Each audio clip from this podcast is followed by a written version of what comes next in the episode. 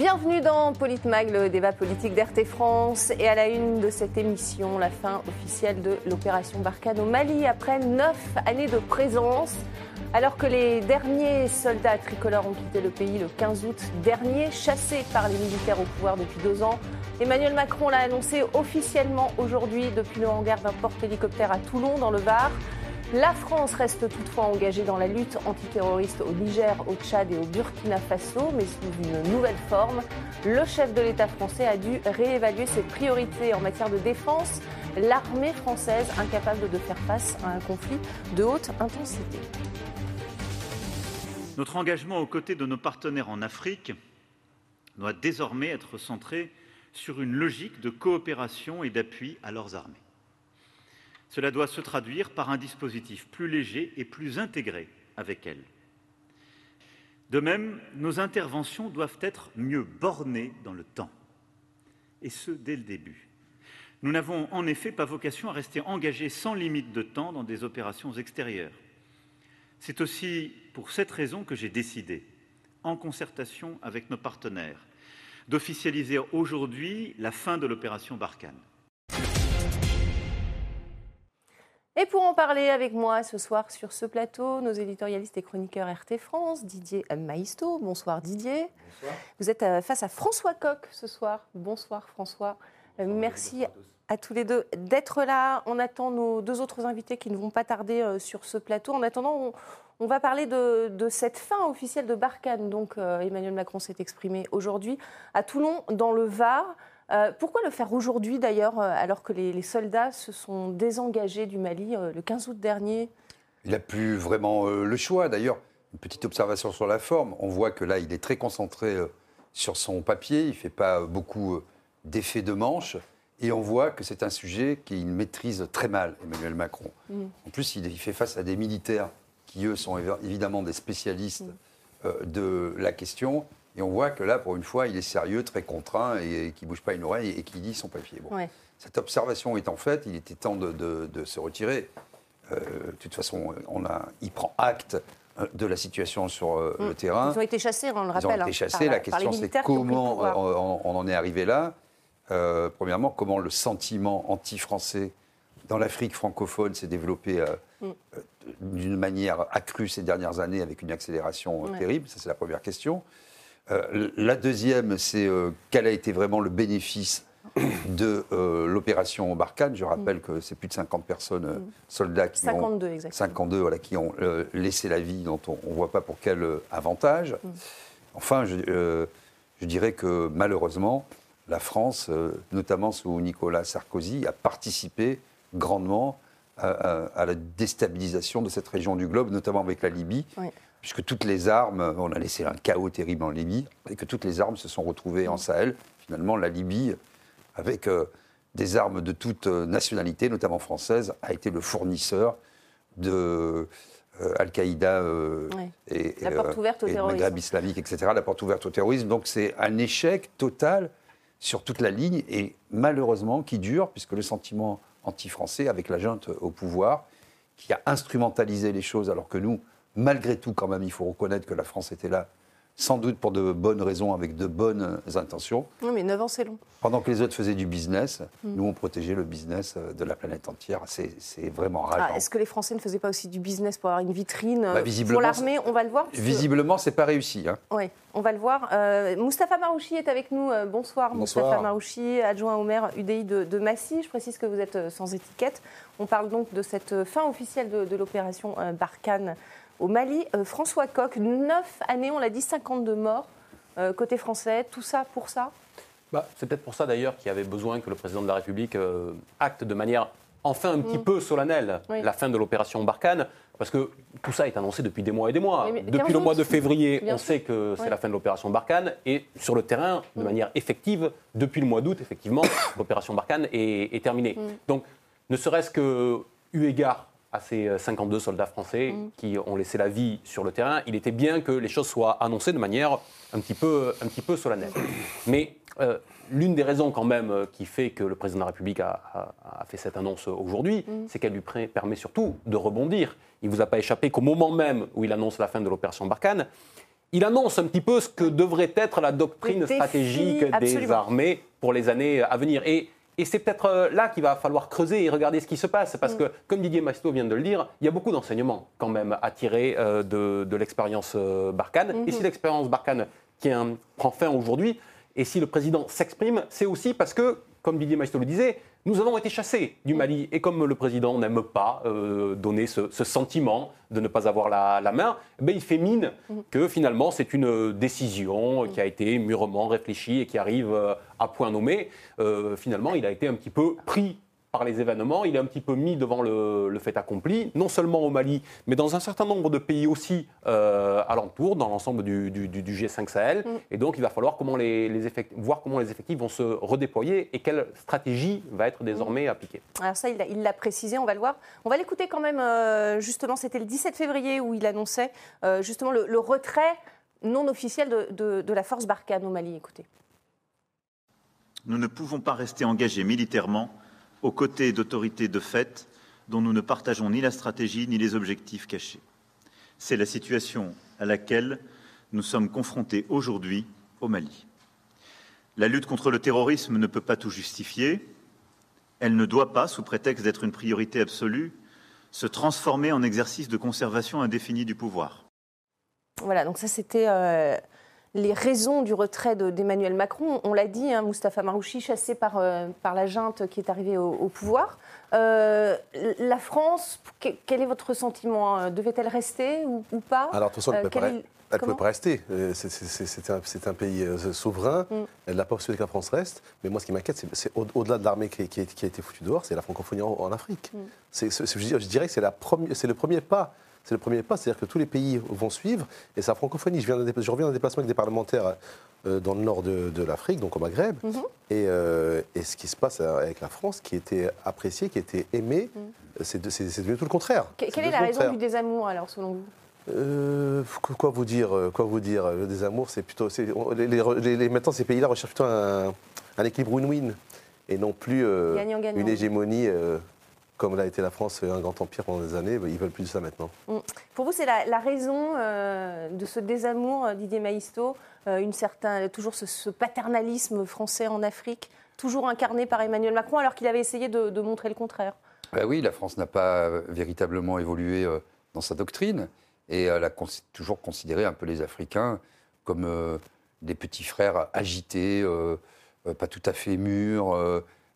Henri Guénaud avait parlé euh, de, l'homme africain qui ne savait pas rentrer dans l'histoire. Euh, mm. En tout cas, ils nous en ont sorti de l'histoire et de la leur. C'était Nicolas Sarkozy pour le coup, mais c'est Henri Guénaud qui lui avait écrit son discours. Voilà, oui, oui, mais euh, mm. oui, oui, parce que Sarkozy mm. n'écrivait pas ses discours, il faisait du business. Mais ceci dit, effectivement, l'Algérie, par exemple, a demandé officiellement son adhésion aux BRICS, aujourd'hui même. L'Algérie fait du business avec pas mal de pays, avec l'Italie, euh, l'Allemagne avec euh, euh, la Chine. Vous voyez, tous les équilibres sont en train de bouger. La Russie est très présente dans la Russie, dans l'Afrique francophone. Elle était déjà dans l'Afrique anglophone, mais elle, a, soit ses positions. La Chine également. Donc, je suis assez d'accord. C'est une position gagnant-gagnant. On l'a vu aussi à la COP, lors de la COP 27, où un certain nombre de chefs d'État africains se sont exprimés avec beaucoup d'intelligence, de dignité et de hauteur de vue. Euh, en disant bah, écoutez, les discours paternalistes, vous nous avez compris, tout ça, nous, le passé c'est fini, on, mm. regarde, euh, on regarde devant nous. Mm. Et devant nous, je suis désolé de le dire, vous faites de beaux discours au lyrisme patent, euh, mais le paternalisme, ça suffit. Je pense que c'est une des raisons essentielles. Et puis, puis c'est vrai, ce qui est, ce qui est redoutable, c'est le recul de la francophonie. Parce que la France avait quand même un message universel qu'elle portait partout dans le monde quand on a un peu voyagé en Afrique, mais aussi euh, en Asie, euh, on est frappé, euh, en Égypte par exemple, de voir la francophilie. et cette francophilie, elle est en train de perdre du terrain, ne serait-ce que par des comportements de politiciens professionnels ou de dirigeants qui sont assez méprisants, hautain, dédaigneux. et qui font que les peuples ne sont pas considérés comme des peuples souverains. Je pense mm. que c'est la raison principale. c'est le maître mot. C'est dur, à, dur à accepter. Hein. C'est la réalité, malheureusement. Mais c'est la réalité. Et d'ailleurs, vous le dites, hein, euh, partout sur le continent, la France recule, notamment même en, termes d'investissement. Les entreprises tricolores ont perdu la moitié euh, de leur part de marché depuis, euh, depuis 20 ans au profit de la, Chine, de l'Allemagne ou de l'Inde. François Coq, quel est votre sentiment, les, les, raisons de ce désamour africain pour, pour la France euh, on l'a dit, la francophonie est en recul, les investissements. Euh, quelles sont les, raisons selon vous et depuis quand est-ce que la, France perd pied en Afrique? Didier Maisto vient d'évoquer il y a un instant la COP27 qui a lieu en ce moment à Sharm el-Sheikh. J'entendais il, y a deux jours, je crois, le président Macky Sall mm. qui s'exprimait et qui mettait en garde les pays européens, la France notamment, mm. euh, mais d'autres, sur le fait de ne pas accéder euh, aux, fonds de subvention pour aider les pays euh, africains dans leur transition énergétique, parce que bah, les, pays occidentaux et les pays aujourd'hui développés ont bien profité des énergies à, bon marché, notamment des énergies carbonées, et on demande aujourd'hui aux pays en développement de ne pas avoir recours à ces mêmes énergies, et donc certains traînent un petit peu la patte pour, pour, pour abonder ce fonds-là. Et donc le président Macky Sall disait mais euh, il commençait à menacer, c'est-à-dire qu'il dit écoutez, si vous ne faites pas ce que vous avez aujourd'hui à faire et ce qui est de votre responsabilité, d'une part, d'un point de vue euh, économique, nous, nous n'aurons aucun scrupule et nous aurons recours aux énergies carbonées. Mm. Et il disait, et d'un point de vue géopolitique, mm-hmm. ça va créer euh, cette situation, le fait qu'un certain nombre de nos compatriotes vont rentrer dans un cycle de migration et vous allez devoir faire face à un flux de migration et nous ne l'empêcherons pas Mm. nous autres qui sommes les, pays d'origine. Mm-hmm. Ce que je veux dire, c'est que les pays africains aujourd'hui sont en train d'acquérir et de revendiquer une autonomie à la fois économique et aussi une économie géopolitique. Mm. Et la France, pour ne pas avoir compris cela suffisamment tôt, se mm. retrouve en difficulté parce qu'elle appliquait toujours les, euh, les, mêmes recettes. Donc elle est en retard sur les aspects économiques, parce que comme on l'a dit, le continent, ben, d'autres s'y sont euh, intéressés bien avant. On pense aux Chinois, on pense aux Russes, qui, très tôt ont senti que c'était à, l'Allemagne. Et puis, il y, a la francophonie qui était un objet important de l'ancrage de la, de la France sur ce, sur ce continent. Et moi, j'ai vu avec beaucoup de tristesse ces dernières années des pays amis, des pays frères qui étaient quand même très proches de nous, comme le Gabon, comme le, comme le Togo. Qui sont dans le euh, Commonwealth maintenant. Qui ont basculé, qui ont basculé dans le Commonwealth. Mm. Et c'est pas juste une bascule de langue, voilà, mm. entendons-nous. Il rentre dans une autre entité politique et c'est un message aussi mm. qui nous est envoyé, qui est le message de nos propres manquements. Mm. La fin de la suppression du, ministère de la coopération, souvenez-vous, euh, c'était euh, sous Jospin en 1998. Est-ce que ça a été dommageable pour euh, justement l'influence de, la France en Afrique? Ce qui est dommage, c'est que ce qui est dommageable aujourd'hui, c'est que la France n'a pas vu venir ses concurrents en Afrique. On, avait nos habitudes depuis des, depuis des dizaines d'années d'être installés dans, dans, ces pays-là et on n'a pas vu nos concurrents arriver. Euh, et aujourd'hui, euh, ils vont nous mettre dehors. Il faut être réaliste, ils vont nous mettre dehors. Donc, euh, comment on fait aujourd'hui pour reconquérir ces, ces, partenaires historiques? Comment on fait pour les reconquérir? Il y a un vrai travail. Et je ne crois pas que ça va être très compliqué, vu la position aujourd'hui de, de nos politiques, ça, ça, va être très compliqué, sans compter les, débats qui sont, euh, qui sont aujourd'hui sur notre territoire national concernant l'immigration et tout ce qui s'ensuit. Je peux vous assurer que ça ne va pas être simple du tout de récupérer nos partenaires historiques. Et on a besoin de partenaires, on a besoin de ces ressources naturelles mm. dans ces pays-là, mais il faut que ces pays-là puissent aussi se développer. Parce qu'on a profité pendant des années, ce que disait mon voisin, de, de, de, bah, de ces, ressources naturelles, on a vécu euh, de, façon moderne, et eux, aujourd'hui, ils découvrent cette modernité. Donc il faudrait en profiter un petit peu. Sauf que, sauf que la France a soutenu aussi euh, des, des, dirigeants ONI par, par, la population. C'est une des raisons aussi de ce désamour, Didier Maisto Oui, la France a fait euh, des coups, des coups euh, politiques, moins que les États-Unis. Euh, pas loin. Non, mais disons de façon plus fine, parce qu'elle connaissait mieux le terrain. On ne va pas rappeler quand même la France-Afrique, mais c'est vrai qu'il y a eu une tradition. Quand même. récemment au Tchad, Emmanuel Macron s'est déplacé pour féliciter le fils d'Idriss Déby, alors que voilà. il est très contesté. Il y a évidemment ça, mais je suis assez d'accord aussi. Il y a un climat français qui fait que on ne considère pas les choses avec la bonne hauteur de vue et sous le bon angle. personne de sérieux ne va vous dire que les migrants, comme on les appelle aujourd'hui, mm. ne posent pas de problème à, la population et aux pays euh, dits civilisés ou au moins occidentaux. C'est évident, puisque, comme je le rappelle souvent, on est au début du processus de migration, des migrations politiques, économiques, écologiques, mais aussi des, euh, euh, migrations je dirais, d'opportunités avec euh, des mafias. Tout ça, tout ça est vrai, tout ça s'ajoute. Mais quand vous avez des débats politiques qui ne considère pas les migrants, ne serait-ce que comme des êtres humains, mm. bien sûr que ça pose des problèmes. Mais on doit régler la question en tant qu'être humain. Mm. Vous voyez, quand on soit aujourd'hui à faire la leçon euh, à, l'Italie qui a accueilli avec la Grèce, mm. puisque c'est sur, les directives européennes, c'est la loi qui est comme ça. Là n'est pas le débat, hein. on ne parle pas des migrants. Là, non, non, mais vous voyez, non, mais vous, vous, nous demandez pour, comment on en arrive là. Bah, si vous voulez, euh, voilà, on en arrive là aussi parce que le, discours sur les fils d'immigrés qui sont systématiquement des racailles, tout ça nourrit hmm. euh, un sentiment anti-français. Un sentiment anti-français, je suis obligé de le dire, hein, c'est la vérité. Après la mort euh, fin novembre de 13 soldats français au Mali, Emmanuel Macron a conditionné le, le maintien de la force Barkhane à une clarification sur la présence française au Sahel. C'était le 4 janvier à l'OTAN avec une convocation des chefs d'État africains à Pau le 13 janvier. Écoutez-le. Nous devons, à très court terme, reclarifier le cadre et les conditions politiques de notre intervention au Sahel. D'abord et avant tout avec les cinq États africains membres du G5 Sahel. J'attends d'eux qu'ils clarifient et formalisent leurs demandes à l'égard de la France et de la communauté internationale. Souhaitent-ils notre présence? Ont-ils besoin de nous? Je veux des réponses claires et assumées sur ces questions je précise qu'on a reçu, on reçoit Stéphane Tiki qui vient de s'installer sur ce plateau. Bonsoir, Stéphane, chroniqueur RT France. Euh, on vient d'entendre Emmanuel Macron euh, presque ordonner aux chefs d'État africains du G5 Sahel, vous vous souvenez de cette séquence, euh, de clarifier leur situation par rapport à la présence française. ça a été subi comme une humiliation aussi, François Coq. cette intervention du chef de l'État, ça a précipité le départ des, forces françaises du Mali, selon vous? En tout cas, ça change la nature de la présence française au Sahel et dans, dans, les cinq pays du, du, G5 Sahel, ou les, quatre maintenant. Sa euh, façon de parler. Euh, Mais en tout cas, ce qui, ce qui est sûr, c'est que les Français qui, jusque-là, menaient les opérations et les opérations militaires ne vont plus faire ça ne le font plus aujourd'hui au Mali, mais ne le feront plus non plus dans les autres pays. Ils vont se placer dans une position de retrait qui va être une, une coopération. Une coopération ils vont faire de la, formation, etc.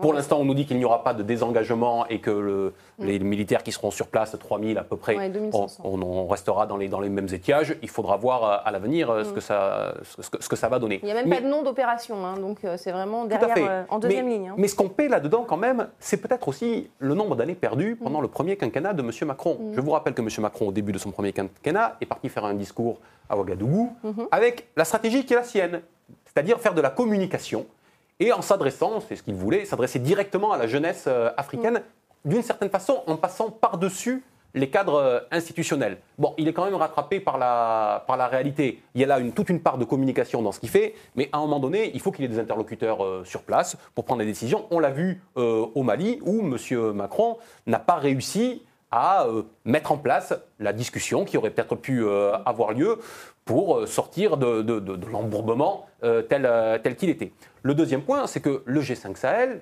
qui est aujourd'hui la, structure à laquelle se réfère M. Macron, n'est pas une structure qui fait l'unanimité mm. au-delà de, de, ces cinq pays-là. C'est-à-dire qu'il y avait quand même des structures existantes, notamment celles des pays de, de l'Ouest africain, et certains se retrouvent en dehors de ce cadre de, discussion et ne voit pas d'un très bon œil que M. Macron, finalement, euh, reforme des, relations presque bilatérales avec certains et puis euh, trie entre les uns euh, et les autres. Donc aujourd'hui, on paie un peu tout ça, non seulement avec les pays du G5 Sahel, mais également avec un certain nombre de pays alentours. Mmh.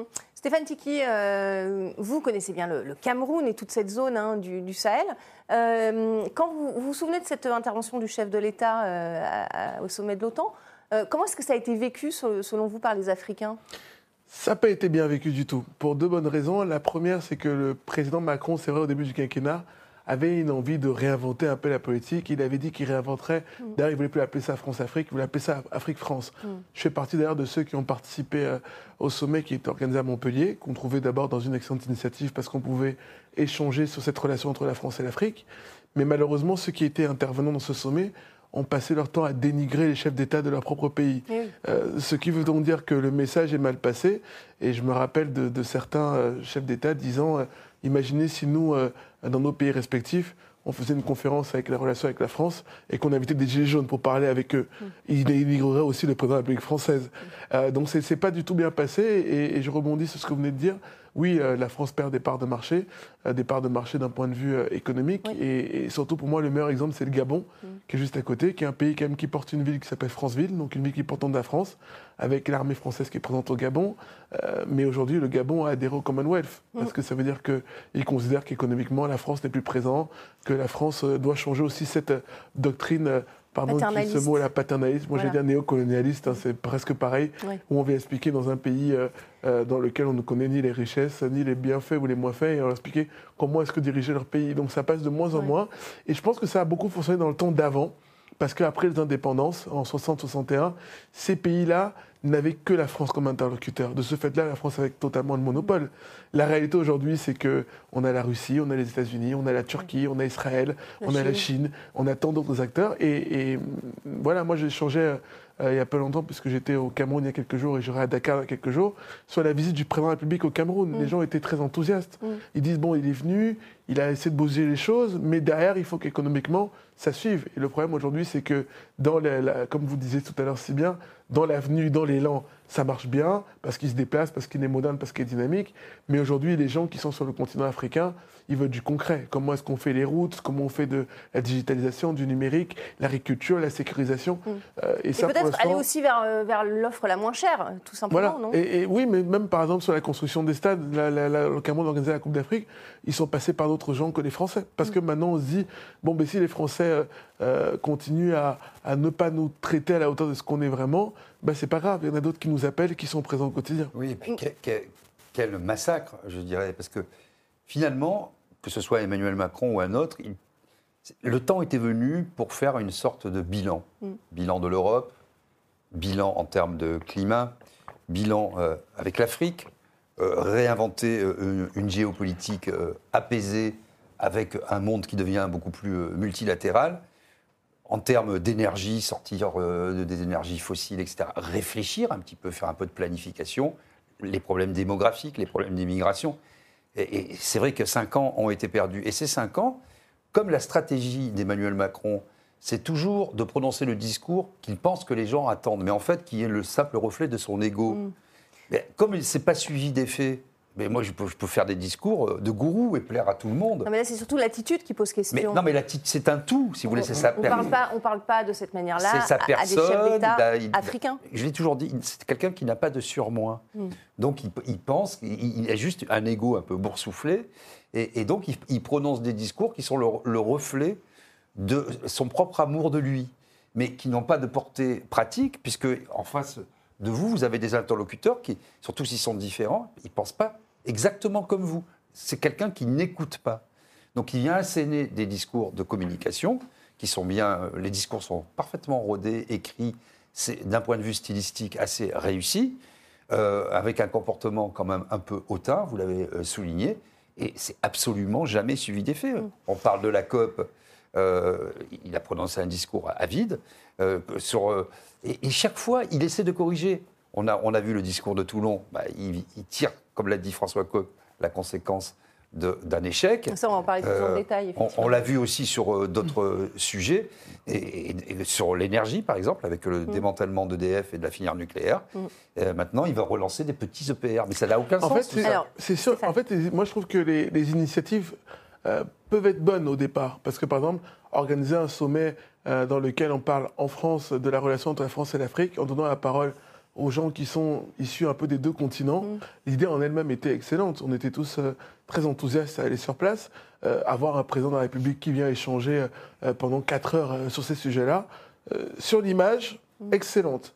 Maintenant, dans le fond, quand on fait venir des gens qui sont des opposants à tel ou tel dirigeant, à tel ou tel régime, qui vont venir critiquer en un la France et critiquer en deux les pays d'accueil, c'est pas le meilleur moyen. Forcément, euh, c'est sûr que si demain après vous voulez euh, parler de négociations avec un autre président et que vous l'appelez après avoir qu'il été dénigré euh, dans votre pays, bah c'est sûr que la relation part plus mal. Mm. Mais moi je suis un optimiste et je vous dirais que pour, pour faire un peu la tournée du continent, il y a un vrai lien fort entre la, France et l'Afrique. Les gens, d'ailleurs, ils le vivent avec beaucoup de peine parce mm. que eux, ils aimeraient être avec la France parce que la France est un partenaire privilégié, parce qu'on partage cette belle langue ensemble, parce qu'on a une histoire avec la France. Mais ils disent, comme dans une relation amoureuse, qu'ils ne se sentent pas considérés. J'ai rencontré mm. pas mal de ministres du continent qui disent que quand ils viennent en mm. France, ils sont pas reçus par leurs homologues. Mm.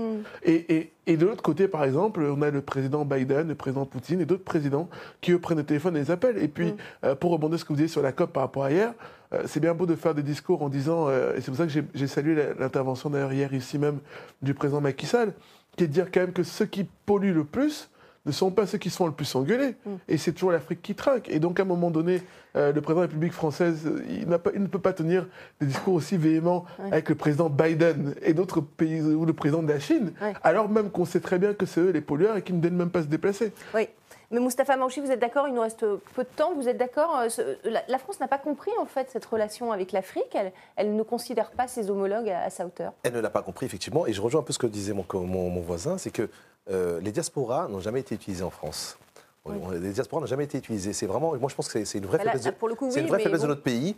Les diasporas, qu'elles soient ici ou même les diasporas françaises, euh, je vois en Afrique, euh, mm. par, exemple, je le Maroc, il y a 70 000 Français déclarés dans les consulats. C'est des gens qu'on ne voit pas, qu'on voit nulle part. Mm. Donc ces diasporas-là en France, des pays africains et en, et en Afrique, des, Français, on devrait les utiliser. Et aujourd'hui, ce n'est pas le cas. Et donc, je pense que ça peut être un pont entre, bah, pour, reprendre le dialogue et puis, euh, et puis comme disait mon, mon, collègue, la langue française, c'est ça qui, c'est sur ce truc-là qu'on doit, on doit petit à petit revenir, revenir en Afrique. Et je, Il nous reste plus de temps, malheureusement.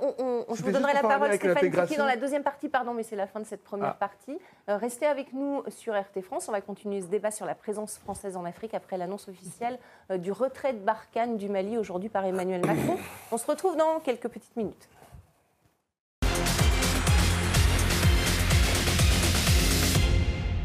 Bienvenue dans cette euh, deuxième partie de Politmag. On continue de parler de la France euh, en Afrique. Emmanuel Macron est-il en train de perdre pied euh, sur le continent? On va le voir, ces manifestations récemment un peu partout en Afrique. Il y en a eu au Niger, il y en a eu dans d'autres pays comme ici au Burkina Faso. C'était le 28 octobre dernier contre la présence militaire française, le sentiment anti-français qui progresse donc partout depuis 5 ans à Ouagadougou, à Bamako, à Bangui ou encore à Niamey. Écoutez les manifestants.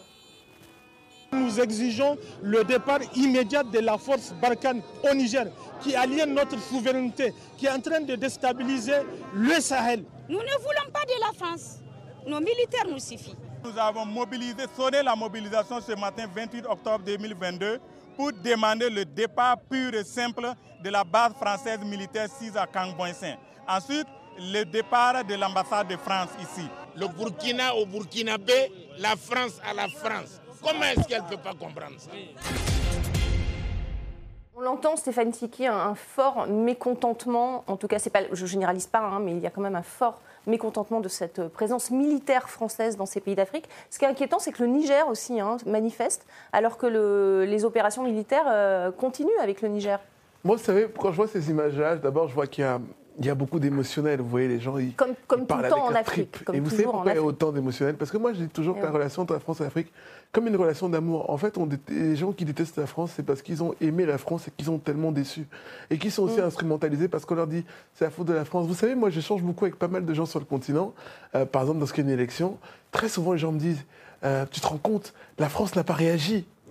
Et, de l'autre côté, ils attendent quand, la France réagit, quand la France réagit, on dit non, mais on en a marre de ce paternalisme de la France qui veut toujours décider tout, de qui doit être président chez nous. Mais en même temps, quand la France ne réagit pas, on dit, vous voyez, la France, elle nous néglige, elle ne nous traite pas, et c'est d'autres pays qui réagissent.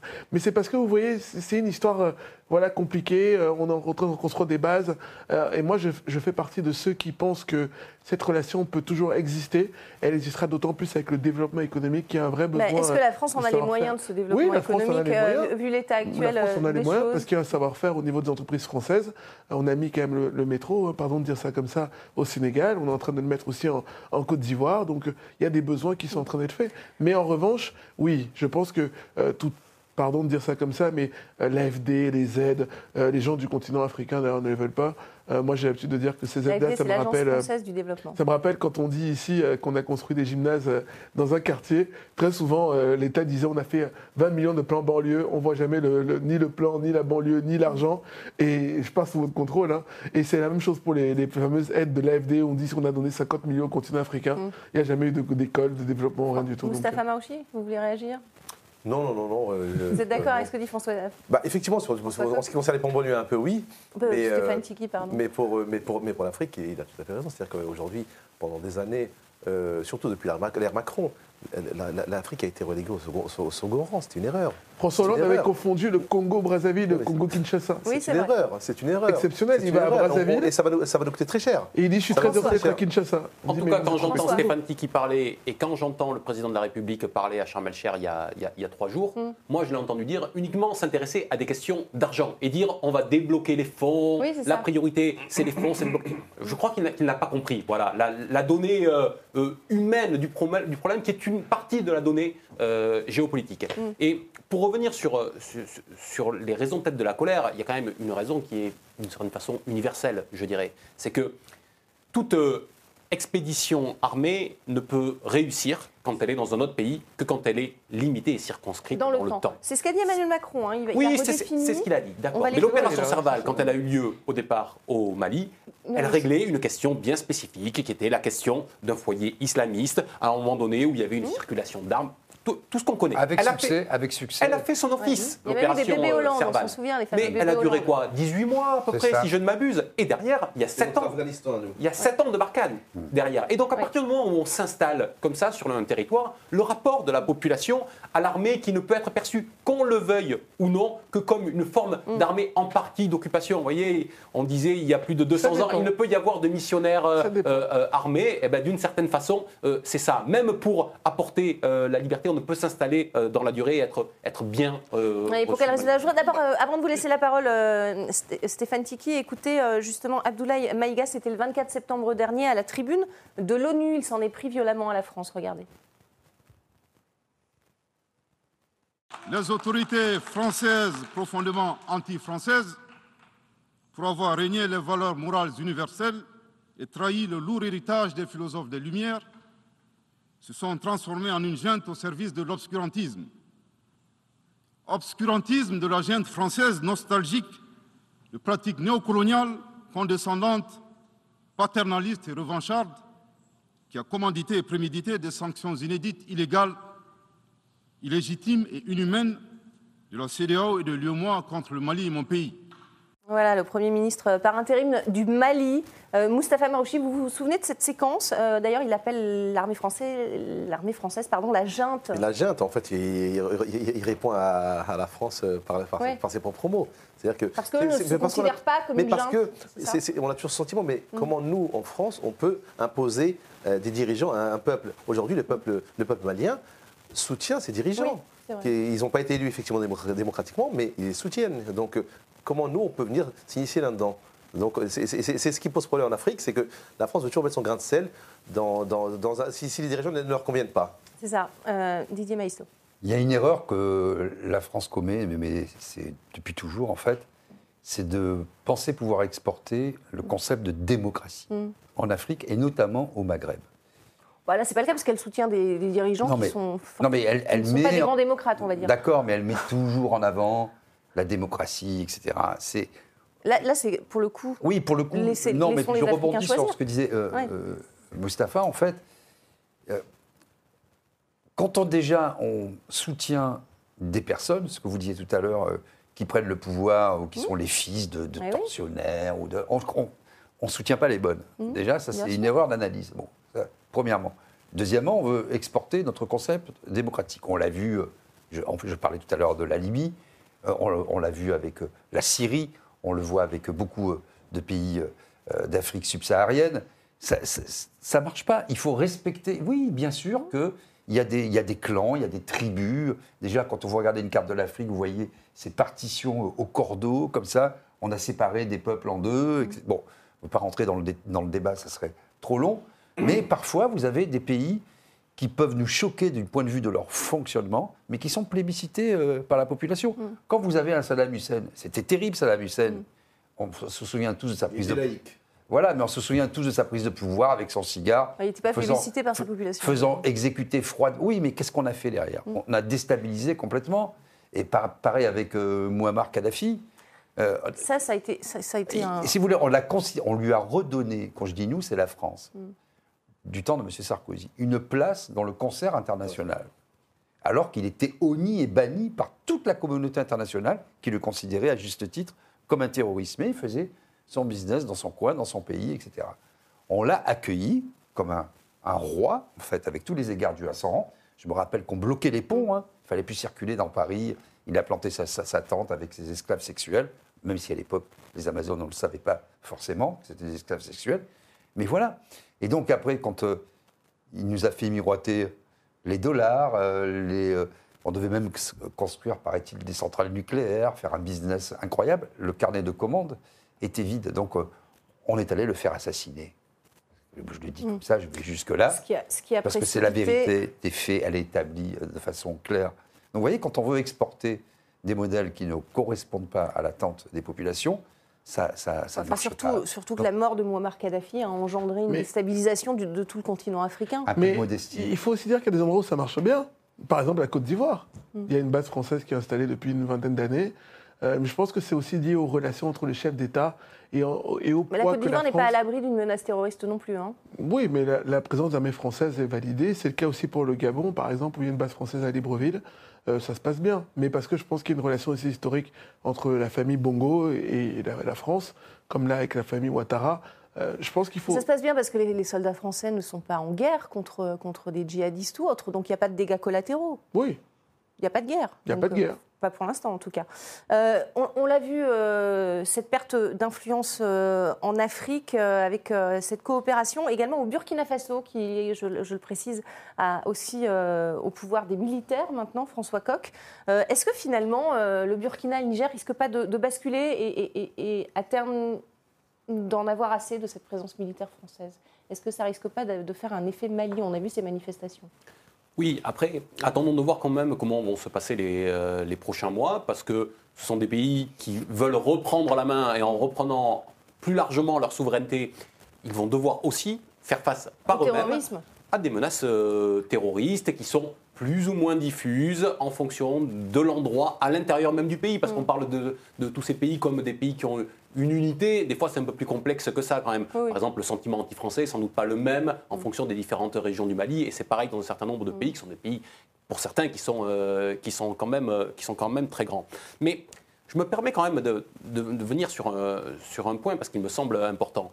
Euh, ces annonces-là, aujourd'hui, quand même, on aurait trop peut-être tendance à penser qu'elles ne sont liées qu'à la politique africaine de la France et que M. Macron ne prend ses décisions qu'au regard de cet agenda-là. Moi, je crois qu'il y a un autre agenda quand même pour M. Macron qui est très différent. C'est que la situation euh, géopolitique internationale, la situation en Ukraine aujourd'hui lui a fait prendre conscience d'un certain nombre de faiblesses, d'impréparation de ce qu'est euh, l'armée euh, française. Et euh, la direction même de notre, notre état-major même dit que bah, les forces qui sont aujourd'hui déployées au, Mali, par exemple, et dans tout le, Sahel, mm. ben, peut-être qu'à un moment donné, on va en avoir besoin, que les investissements mm. qui sont faits pour une OPEX, une opération extérieure, comme c'était jusque-là le cas, sont des investissements importants, mm. et qu'aujourd'hui, à un moment donné où il va falloir redéployer notre armée autrement, où il va falloir la préparer à de nouveaux défis, et c'était ça le sens du discours de M. Macron euh, aujourd'hui, eh bien, euh, il va falloir qu'on réfléchisse à, faire autrement. Donc je crois qu'il y a aussi cet agenda-là de M. Macron qui est un agenda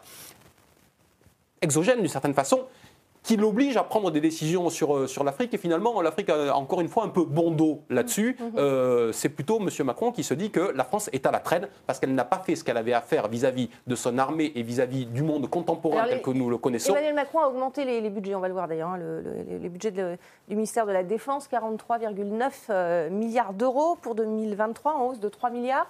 mais effectivement, les militaires disent que ce n'est pas suffisant. Didier Maïsto. Oui, d'autant pour rebondir sur ce que disait François Coq, euh, l'Allemagne s'est décomplexée.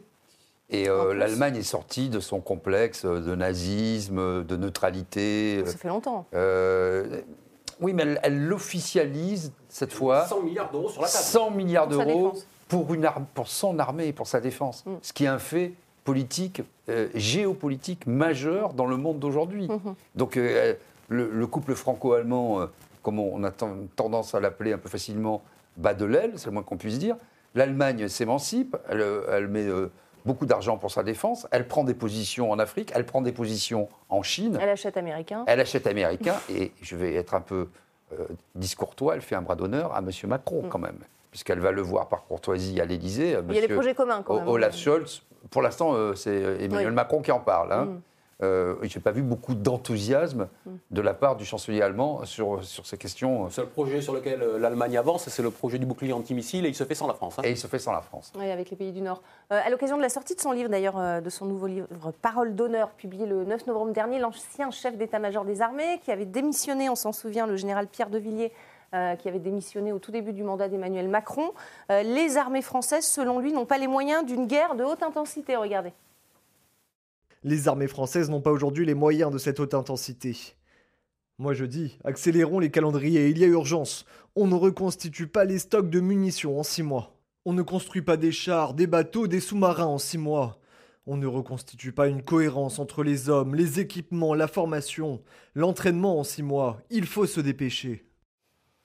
Euh, Moustapha Marouchi, je ne sais pas si vous avez suivi cette euh, conférence de presse d'Emmanuel Macron. En tout cas, voilà, redéploiement. Et, le général de Villiers dit 3 milliards, on est loin du compte. en fait, moi, ce qui m'interpelle surtout, c'est qu'on on attend une défense européenne.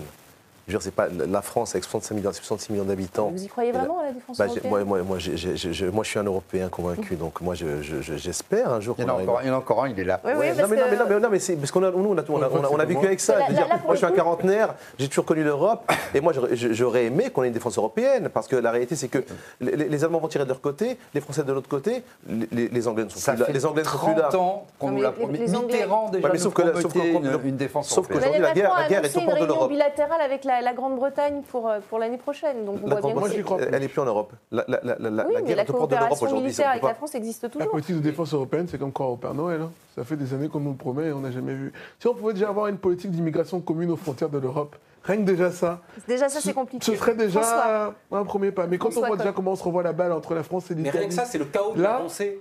Déjà C'est le chaos de la pensée de M. Macron. Regardez, sur la question de notre défense, dans, le discours qu'il a, posé cet après-midi à Toulon, mhm. il donne d'abord la priorité à l'OTAN. Donc, on va se mettre encore plus euh, euh, dans, les jupons de, l'OTAN et des États-Unis. Mm. Mais en même temps, il annonce, comme vous venez de l'indiquer, une coopération spécifique avec la Grande-Bretagne. Mm. Et en même temps, en, même temps, dans même temps, hein, parce qu'on en est là aujourd'hui avec M. Macron, il dit qu'il veut construire une défense européenne avec un partenariat privilégié avec l'Allemagne au nom de la souveraineté européenne. Mais enfin, tout ça n'a pas de sens mm. au bout d'un moment. Oh, là, il, lance des balles parce qu'il ne sait pas quelle stratégie choisir. Et finalement, la France va, se retrouver le Il faut six mois, a-t-il dit, hein, pour redéfinir une stratégie euh, pour l'Afrique notamment. Mais, Non, mais ce qui est fondamental, je suis complètement d'accord, ce qui est fondamental, et pour rebondir aussi sur ce que vous disiez par rapport à l'Europe, qui euh, a la dissuasion nucléaire en Europe aujourd'hui? La France. Euh, et bon, la Grande-Bretagne, elle n'est plus euh, dans l'Europe. Mais euh, pourquoi aller continuer comme ça, à prêter allégeance à l'OTAN? Si, moi, ça ne me dérange pas qu'on. Allez, pour le coup, qu'on raisonne. Parce que si demain il y a une, guerre de haute intensité, la France est incapable de se défendre. Mais bien sûr, non, mais qu'on raisonne, allez, qu'on raisonne en termes d'ensemble politique cohérent et donc avec une entité pas simplement économique mais politique, donc dotée d'une souveraineté en termes de défense. Ça peut s'entendre. Mm. Bon, sauf que euh, ça ne marche pas si on est sous commandement intégré euh, de l'OTAN.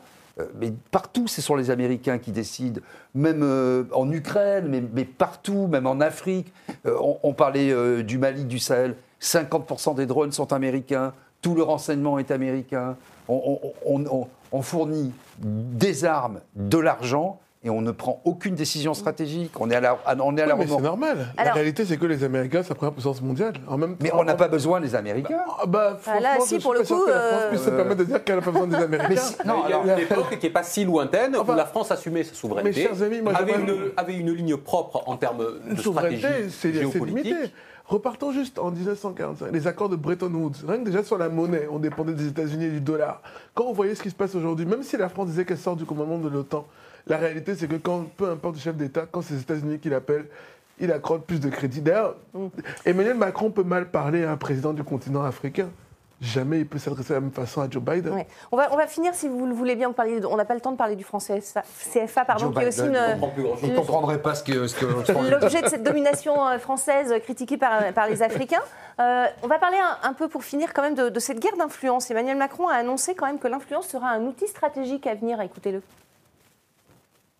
L'influence sera-t-elle désormais une fonction stratégique, dotée de moyens substantiels, coordonnée au plan interministériel, avec, pour sa déclinaison internationale, un rôle central du ministère de l'Europe et des Affaires étrangères? Voilà, donc annonce euh, d'un nouvel outil stratégique, euh, faire mieux sur l'influence, Moustapha Marouchi, parce que là, euh, la France est un peu larguée, si je puis dire. Parce que la France, quand, vous comparez la France avec à la Chine où ils sont à 1,5 milliard, à l'Inde où ils sont à 1,2 milliard, à la Russie, 150 millions d'habitants. Je veux dire, on a besoin d'être dans l'Europe. de, créer, une Europe hein, forte, bah, bien évidemment, mais même créer une Europe forte. Mm. Il faut créer une Europe forte qui pèse. Aujourd'hui, aujourd'hui avec ce qui se passe en, Ukraine, l'Europe est à la traîne. L'Europe est à la traîne et, la France encore, encore, plus. Stéphane, vous voulez réagir à ce, nouvel outil bah, qu'il faut, développer C'est un outil. Après, pardon de dire ça, j'espère que ce n'est pas une nouvelle annonce qui ne débouchera pas sur grand-chose, mais c'est un outil très important d'influence. Il faut que la France puisse continuer à, à, influer. Et moi, je pense même qu'il faut une nouvelle relation avec la France, une France un peu plus euh, euh, humble, avec beaucoup plus d'humilité, expliquer que parce que le continent africain veut beaucoup plus d'autonomie aussi. En tout cas, faire passer euh, peut-être plus de messages aux Africains. Voilà, les yeux dans les yeux et travailler dans le gagnant-gagnant. Parce que si c'est que la France gagne et que le reste du monde ne gagne pas, malheureusement, dans, dans, chaque pays, des blocs se créent. Dans François chaque continent, des blocs se créent. Donc il faut des blocs. Moi, je ne crois pas au bloc parce que, par exemple, la, relation de certains pays d'Europe avec certains pays du continent africain peut être inexistante. Par exemple, l'Espagne aujourd'hui n'a pas de poids sur le continent. Mm. Donc, si on parle d'Europe, euh, voilà. Mais par contre, la, France, la Grande-Bretagne, euh, oui, la Russie. En tout cas, sur cette question du jeu d'influence, mm. on a quand même l'impression que la France a été naïve pendant très longtemps mm. et qu'enfin, elle découvre, euh, elle découvre l'eau chaude. si je dis ça, c'est parce qu'on nous parle de guerre hybride. C'est de ça dont parle en réalité M. Macron, c'est-à-dire de l'influence qu'on est censé avoir. Sauf que dans le discours, depuis des mois, des années, et notamment depuis le début du quinquennat de M. Macron, il n'a de cesse, lui et ses équipes, ils n'ont de cesse de, hurler au loup en disant, en mettant les doigts et en portant l'accusation sur tel ou tel pays qui joue de son jeu d'influence dans ce qu'est ce monde moderne de la nouvelle géopolitique et des nouveaux équilibres, des équilibres euh, mondiaux. Et donc là, après avoir hurlé au loup pendant, euh, pendant des années, la France finalement fait enfin preuve de pragmatisme et dit il faut que nous aussi, finalement, on participe à ce jeu, sinon on reste sur le bord du chemin. Regardez cette carte, c'est la, la, Russie en Afrique, euh, par, par divers biais évidemment, hein, pas, pas, une présence militaire exclusivement. Il est temps que la France réagisse quand on voit justement la présence euh, que ce soit à travers euh, de la coopération militaire, des accords de, coopération sur euh, les centrales nucléaires et autres, elle a beaucoup d'avance finalement, et dans les pays francophones. Non, mais la, réalité, c'est surtout que, pour, pour reposer ce que vous venez de dire François, c'est surtout que la France a longtemps cru qu'elle avait le monopole je pense qu'elle pense depuis 1961 qu'elle a le monopole. En revanche, c'est vrai qu'il faut se réveiller, nous sommes en 2022.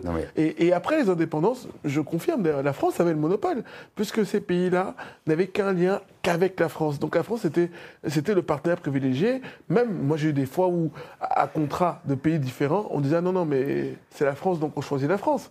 La réalité aujourd'hui est totalement différente. Le marché est devenu concurrentiel, avec des blocs différents, comme vous disiez tout à l'heure, des pays différents qui rentrent dans l'échiquier, comme la Russie, comme la Chine le marché ouvert et il se trouve que la France a une place concurrentielle qui est égale à la place concurrentielle des autres et que la France continue à dire non mais de toute façon peu importe ce qui se passe quand on dit on est chez nous.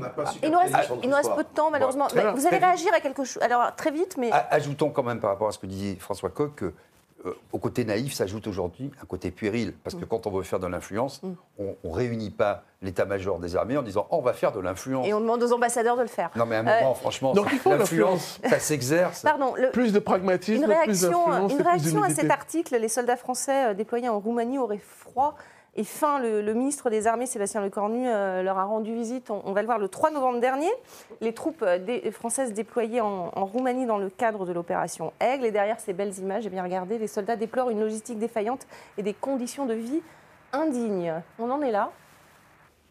Didier Maisto, une réaction? Ben, On en est là. De toute façon, tous les, les généraux... Ils se plaignent sur toutes les opérations non, mais extérieures. Tous les spécialistes de, l'armée, les grands corps, euh, les généraux, etc., alertent depuis plusieurs années. Bon on est euh, une, armée qui n'est plus euh, entraînée.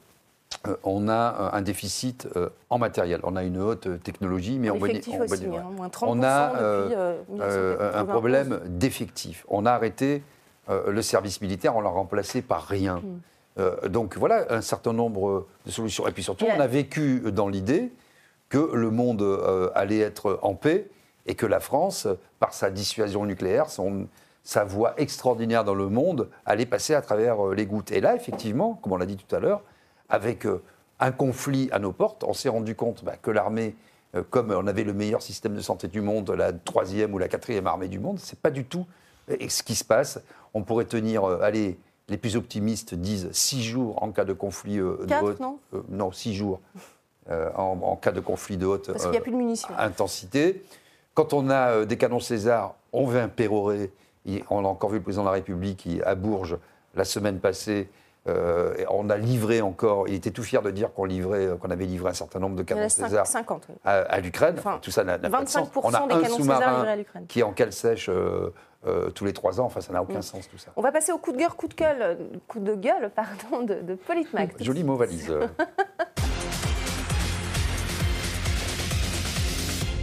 Et on va rester dans, la thématique de la défense, puisque notre coup de gueule aujourd'hui, c'est le ministère des Armées qui a été accusé par euh, l'élu Reconquête Damien d'avoir publié un calendrier avec une femme voilée. Et après l'avoir démenti dans un premier temps, finalement, le ministère des Armées a rétro-pédalé.